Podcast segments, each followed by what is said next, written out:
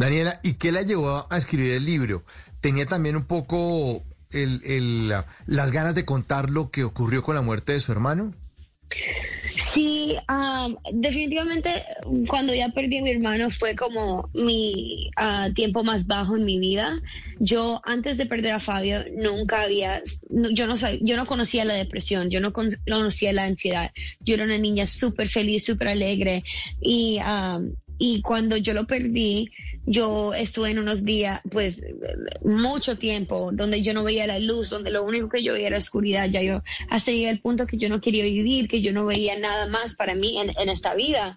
Entonces, lo que me, lo que me llevó a escribir ese libro fue que un día, ya estaba, ya, ya casi era el año desde la, desde la muerte de mi hermano, y, yo estaba muy triste. Y yo me acuerdo que por mucho tiempo, like el primer año de que, del accidente, yo no compartía con mis seguidores en mis redes sociales como yo me sentía, porque la gente le encanta opinar y, y pueden ser muy cruel. Y cuando estás pasando por algo tan horrible en tu vida y tan oscuro, tú necesitas proteger tu corazón. Entonces, por mucho tiempo yo no compartía como yo me sentía. Y un día yo me acuerdo, yo estaba tan triste y, y yo dije, no, yo voy a hacer una historia y le voy a contar a mis seguidores que no estoy bien, que aunque me ven sonriendo en redes, like, de verdad soy um, estoy pasando por la depresión, estoy, estoy teniendo ataques de pánico, estoy de verdad miserable. Entonces, yo hice una historia, los conté a mis seguidores y yo me acuerdo que ese día recibí miles de mensajes y no solo por Instagram, pero la gente que yo conocía en la calle también me decían como, Dani, muchas gracias por compartir tu historia. Um, ver, ver cómo tú y tu familia han seguido adelante me ha inspirado a mí, me ha ayudado a mí. Y yo me acuerdo que cuando pues mi hermano falleció, yo solo trataba de, encontrar como uh, razones o testimonios de gente que había pasado por algo similar y, y ver cómo ellos siguieron adelante, porque yo necesitaba un poquito de esperanza en mi vida.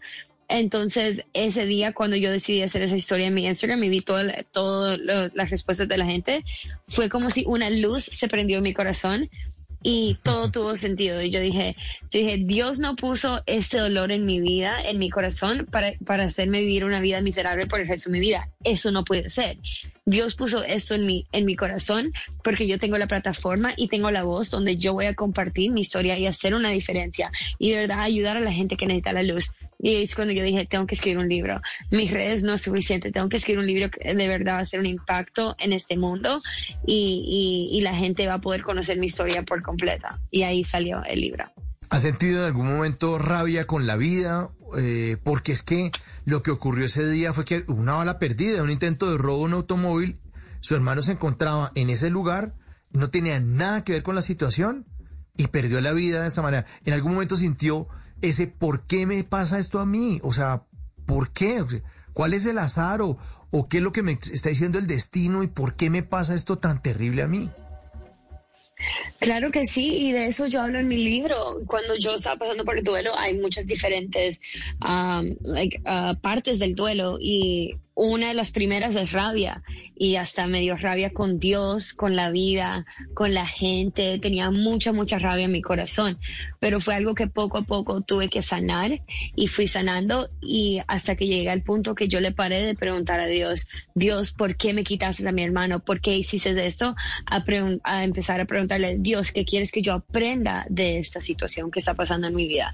Y ahí es cuando ya empecé a entender todo y ahí es cuando empecé a, como te dije, sacar luz de, mis momentos muy oscuros.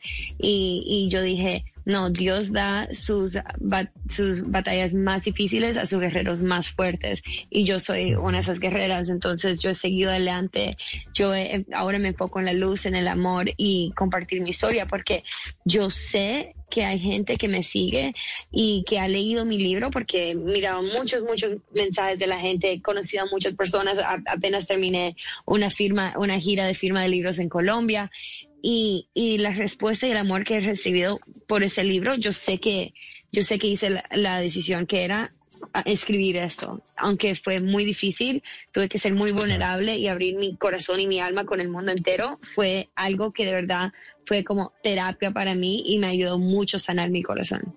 ¿Y sintió en algún momento rabia con Colombia? Diciendo, pues, por mi hermano, ¿por qué se vaya? O sea, ¿por, o sea, ¿por qué? ¿Por qué no se queda en Estados Unidos como yo? ¿Por qué hay mucha violencia? ¿Sintió en algún momento esa, esa, eh, eh, esa ira que también, y además que es, entendible, contra Colombia? Sí, sí, yo, yo tenía mucha rabia con Colombia, con Medellín, mi familia también. Cuando todo pasó, pues ellos no querían que yo regresara, regresara nunca. Mi mamá me decía, tú nunca vas a regresar a Colombia.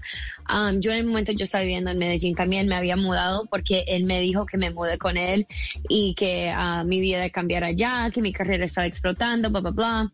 Entonces yo, yo me había mudado hace hace unos meses. Entonces yo, yo también estaba viendo allá. Yo tuve que, que dejar esa vida que yo tenía planeada para mí y empezar y, regresar a Estados Unidos. Entonces fue como si todo mi futuro fue robado en ese momento, mis sueños. Um, era como, like, me quitaron mi vida también.